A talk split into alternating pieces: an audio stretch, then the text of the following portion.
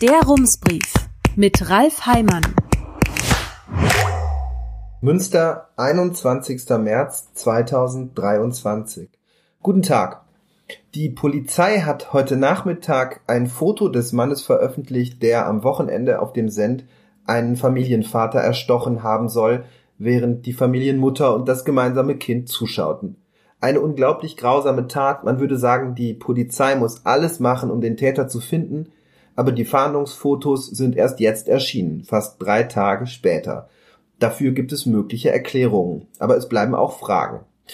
Der mutmaßliche Täter ist laut Polizei 21 Jahre alt und kasachischer Staatsbürger. Er sei polizeibekannt, schreibt die Mordkommission in einer Pressemitteilung. Man hatte also schon vorher mit ihm zu tun gehabt. Daher muss die Polizei nun nicht die Videobilder vom Send veröffentlichen, sie kann ihre eigenen Fotos verwenden.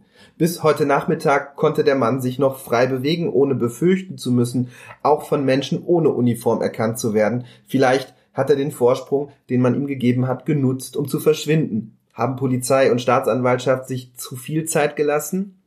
Oberstaatsanwalt Martin Botzen hat sagt, es habe konkrete Ermittlungsansätze gegeben, man habe also Möglichkeiten gesehen, den Mann zu identifizieren, ohne Fotos zu veröffentlichen, und wenn das so ist, müssen die Behörden erst diese Möglichkeiten ausschöpfen.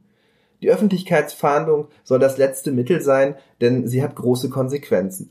Es kann sein, dass die Polizei mit Hilfe von Fahndungsfotos einen Menschen sucht, bei dem sich später herausstellt, er ist unschuldig. Die Bilder sind dann in der Welt und hängen bleibt bei vielen nur der Gedanke, das war doch dieser Verbrecher.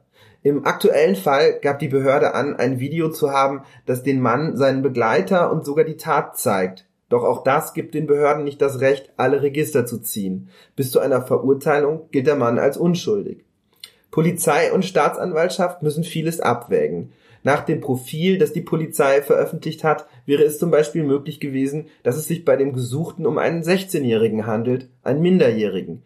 Wäre das so gewesen, wäre der Mann wahrscheinlich nach dem Jugendstrafrecht verurteilt worden, vielleicht nur für wenige Jahre. Die Strafe hätte er irgendwann abgesessen, aber die Bilder wären immer noch da gewesen, gewissermaßen als verlängerte Strafe. Vielleicht denken Sie jetzt, wie bitte, da soll einer einen Menschen umgebracht haben und dann geht es darum, ob es für ihn von Nachteil wäre, wenn in ein paar Jahren noch Fotos von ihm im Netz zu finden sind. Aber ganz so ist es nicht. Es geht nicht um die weinerlichen Befindlichkeiten eines mutmaßlichen Schwerverbrechers, sondern um das Interesse der ganzen Gesellschaft. Der Rechtsstaat muss nicht nur das kurzfristige Ziel im Blick haben, den Menschen zu bestrafen, sondern auch das langfristige, dass eine Strafe irgendwann endet. Für die Gesellschaft ist es am besten, wenn es dem bestraften Menschen dann gelingt, sich wieder so zu integrieren, dass von ihm keine Gefahr mehr ausgeht. Und auch wenn der Gedanke nach so einer grausamen Tat Widerwillen hervorruft, man muss diesen Menschen eine zweite Chance geben, wenn man verhindern möchte, dass die Tat der Beginn einer kriminellen Karriere ist. So gesehen kann es sinnvoll sein, nicht schon wenige Stunden nach der Tat Fahndungsfotos ins Netz zu stellen. Im Falle des 21-Jährigen, den die Polizei nun sucht, hatte die kriminelle Karriere offenbar schon vorher begonnen. Er hat schon einige Chancen verstreichen lassen, nun auch die nächste, sich selbst zu stellen. Und dann muss man wiederum sagen, Menschen müssen die Chancen, die der Rechtsstaat ihnen bietet, auch nutzen. Die Polizei versucht nun mit Hilfe der Fotos herauszufinden, wo der 21-jährige Mann sich aufhält. Unterdessen haben die Debatten begonnen, die sich zuverlässig an Gewalttaten anschließen. Es gibt den Wunsch nach Verboten und Kontrollen, nach einer schnellen und einfachen Lösung. Vor allem soll irgendwas getan werden.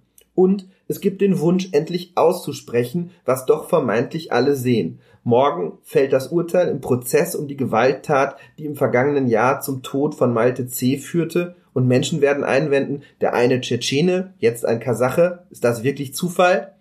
Ganz sicher ist es in jedem Fall nicht so einfach, wie es aussieht. Es gibt Milieus, Kulturkreise und bestimmte Gruppen von Menschen, in denen Gewalt eine größere Rolle spielt, aus unterschiedlichen Gründen. Und es gibt die Verwunderung darüber, dass man das dann nicht einfach so ausspricht.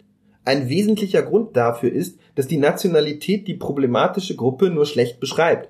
Das sieht man zum Beispiel daran, dass weder auffällig viele Fälle bekannt sind, in denen Tschetscheninnen Gewalttaten verübt haben, noch treten Kasachinnen in der Kriminalitätsstatistik besonders oft in Erscheinung. Etwas besser beschreibt man diese Gruppe mit dem Wort Männer. Das Problem hier ist, toxische Männlichkeit. Und die beginnt schon da, wo wir Dominanz und Aggression als männliche Eigenschaften schätzen. Auch toxische Männlichkeit hat kulturelle Gründe. Unter dem Strich kann man allerdings sagen, sie ist ein sehr internationales Phänomen. Herzliche Grüße, Ralf Heimann. Rums, neuer Journalismus für Münster. Jetzt abonnieren. rums.ms